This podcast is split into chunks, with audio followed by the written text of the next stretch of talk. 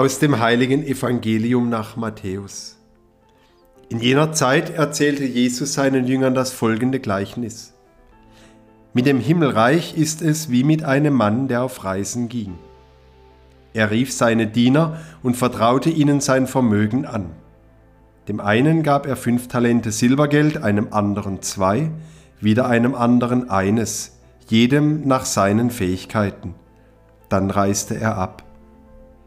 Sofort begann der Diener, der fünf Talente erhalten hatte, mit ihnen zu wirtschaften, und er gewann noch fünf dazu. Ebenso gewann der, der zwei erhalten hatte, noch zwei dazu. Der aber, der das eine Talent erhalten hatte, ging und grub ein Loch in die Erde und versteckte das Geld seines Herrn. Nach langer Zeit kehrte der Herr zurück, um von den Dienern Rechenschaft zu verlangen. Da kam der, der die fünf Talente erhalten hatte, brachte fünf weitere und sagte, Herr, fünf Talente hast du mir gegeben. Schau, ich habe noch fünf dazu gewonnen. Sein Herr sagte zu ihm, sehr gut, du bist ein tüchtiger und treuer Diener. Du bist im Kleinen ein treuer Verwalter gewesen, ich will dir eine große Aufgabe übertragen. Komm, nimm teil an der Freude deines Herrn. Dann kam der Diener, der zwei Talente erhalten hatte, und sagte, Herr, du hast mir zwei Talente gegeben. Sieh her, ich habe noch zwei dazu gewonnen. Sein Herr sagte zu ihm, Sehr gut, du bist ein tüchtiger und treuer Diener. Du bist im Kleinen ein treuer Verwalter gewesen. Ich will dir eine große Aufgabe übertragen. Komm, nimm teil an der Freude deines Herrn. Zuletzt kam auch der Diener, der das eine Talent erhalten hatte, und sagte, Herr, ich wusste, dass du ein strenger Mann bist. Du erntest, wo du nicht gesät hast, und sammelst, wo du nicht ausgestreut hast. Weil ich Angst hatte, habe ich dein Geld in der Erde versteckt. Hier hast du es wieder. Sein Herr antwortete ihm, Du bist ein schlechter und fauler Diener. Du hast doch gewusst, dass ich ernte, wo ich nicht gesät habe, und sammle, wo ich nicht ausgestreut habe. Hättest du mein Geld wenigstens auf die Bank gebracht, dann hätte ich es bei meiner Rückkehr mit Zinsen zurückerhalten. Darum nehmt ihm das Talent weg und gebt es dem, der die zehn hat. Denn wer hat, dem wird gegeben, und er wird im Überfluss haben. Wer aber nicht hat, dem wird auch noch weggenommen, was er hat. Werft den nichtsnutzigen Diener hinaus in die äußerste Finsternis, dort wird er heulen und mit den Zähnen knirschen. Evangelium unseres Herrn Jesus Christus.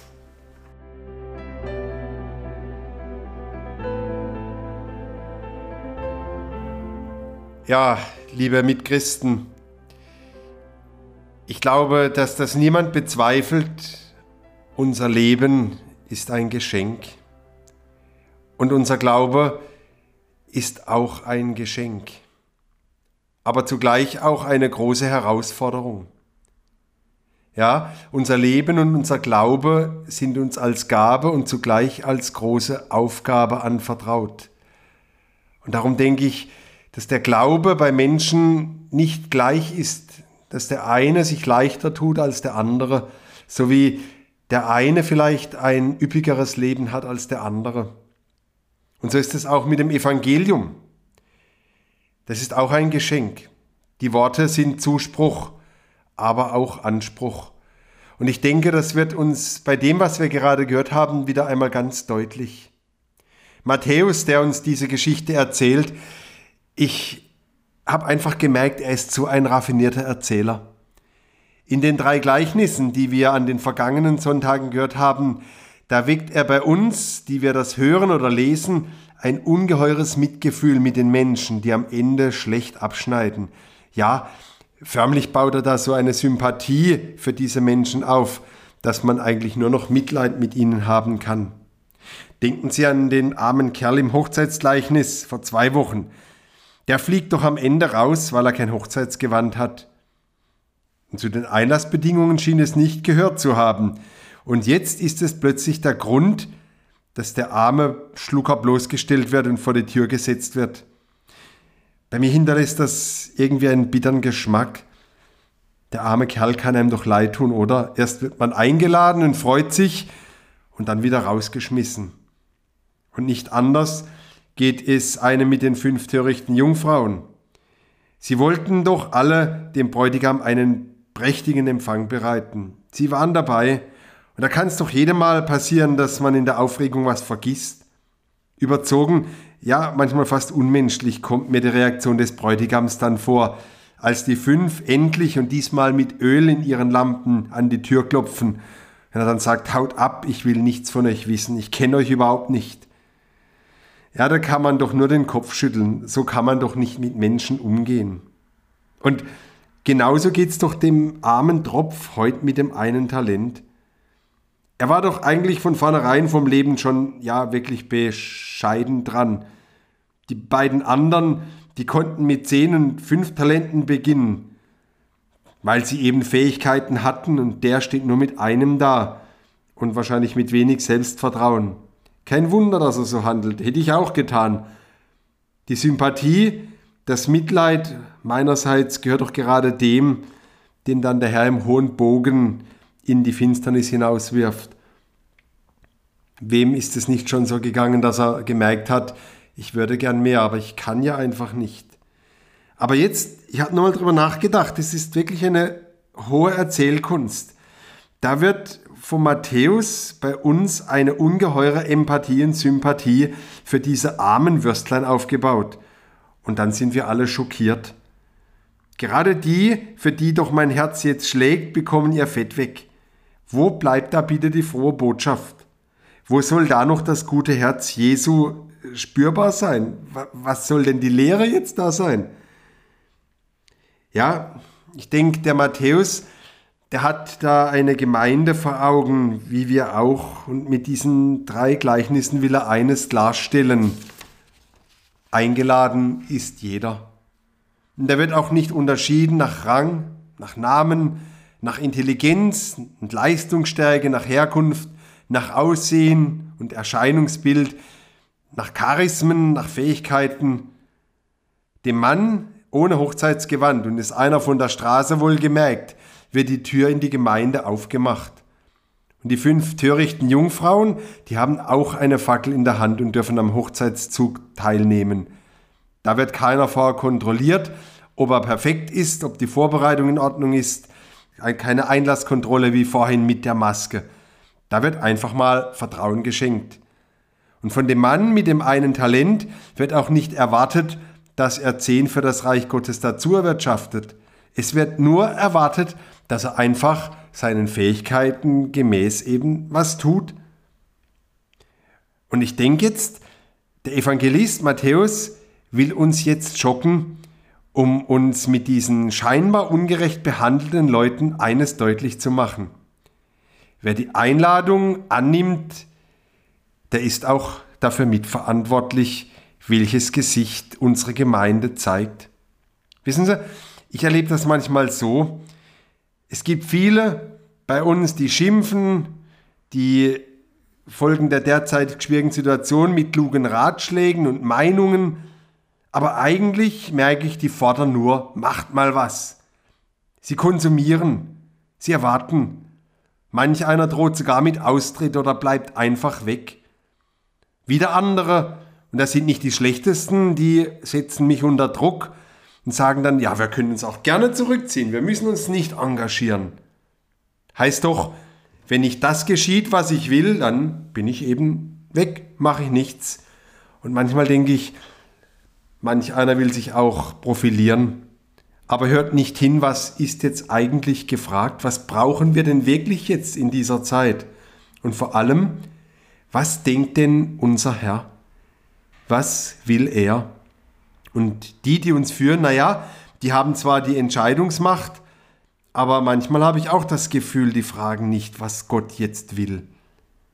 Wir gehen nämlich alle leider zu oft von uns aus. Was Gott will, das kann man ja nicht wissen, oder? Doch. Ein Text aus dem Buch Deuteronomium hat mich diese Woche getröstet. Ich habe ihn zufällig gefunden beim Gebet. Da heißt es mal, Dort werdet ihr den Herrn, deinen Gott, wieder suchen. Du wirst ihn auch finden, wenn du dich mit ganzem Herzen, mit ganzer Seele um ihn bemühst. Wenn du in Not bist, werden alle diese Worte dich finden. In späteren Tagen wirst du zum Herrn deinem Gott zurückkehren und auf seine Stimme hören. Denn der Herr dein Gott ist ein barmherziger Gott.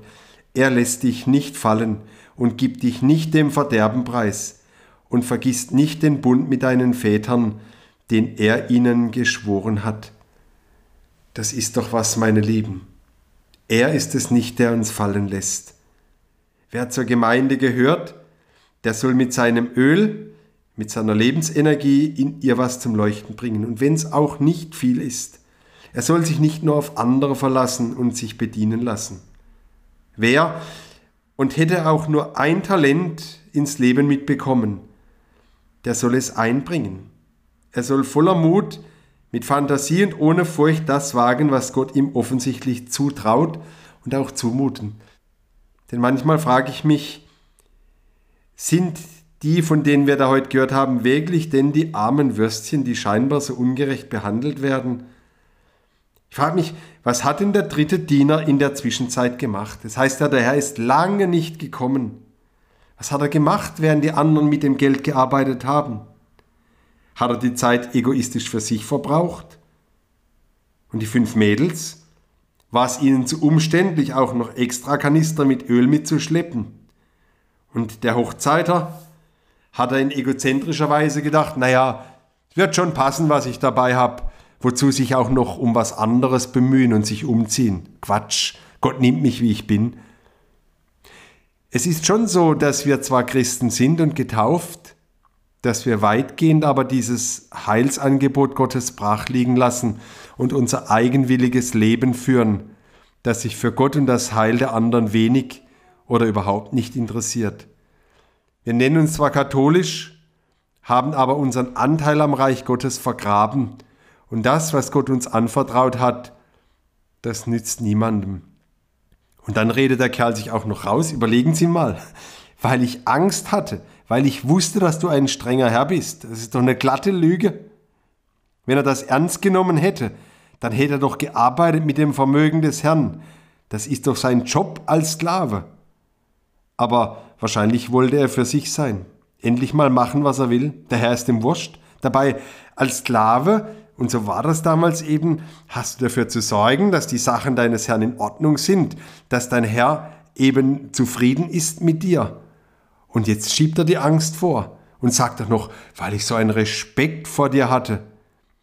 In Wirklichkeit lehnt er es ab, Diener des Herrn zu sein und mit dem Eigentum des Herrn etwas anzufangen. Er hat es einfach auf die Seite gelegt und gewartet und in der Zwischenzeit das getan, was ihm Spaß macht.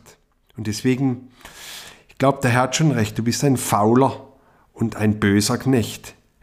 Also die Lehrer, vor denen ich Respekt hatte und Angst, da habe ich meine Hausaufgaben gemacht. Ich gebe es ehrlich zu. Und das ist doch eine Ausrede, wenn Sie mich fragen. Und ich denke, wir merken, Matthäus gibt auch unserem heutigen christlichen Gemeinden jetzt mal einen Stupser. Mit den drei Figuren der Gleichnisse will er keine andere Botschaft an den Mann und an die Frau bringen, als es Papst Franziskus 2013 13. April mal in einer Frühmesse im Vatikanischen Gasthaus Santa Marta in einer bilderreichen Predigt getan hat. Und ich möchte es Ihnen mal vorlesen, weil mir das so gefallen hat. Er sagt, manchmal denken wir, ich habe die Taufe empfangen, ich bin gefirmt worden, ich habe die Erstkommunion empfangen, also der Personalausweis ist in Ordnung und jetzt schlaf ruhig. Wenn wir das tun, dann wird die Kirche keine Mutter, sondern eine Babysitterkirche, die sich um das Kind kümmert, um es einschlafen zu lassen. Dies ist eine eingenickte Kirche. Denken wir an unsere Taufe, an die Verantwortung unserer Taufe. Wissen Sie, das mit dem Babysitter, das gefällt mir, weil manchmal komme ich mir fast auch so vor, als müsste ich den ganzen Laden ruhig halten und das Ja niemand schreit und so. Das gefällt mir wirklich. Also, denken wir mal einfach, was mutet uns der Herr zu und was gibt er uns? Gabe und Aufgabe.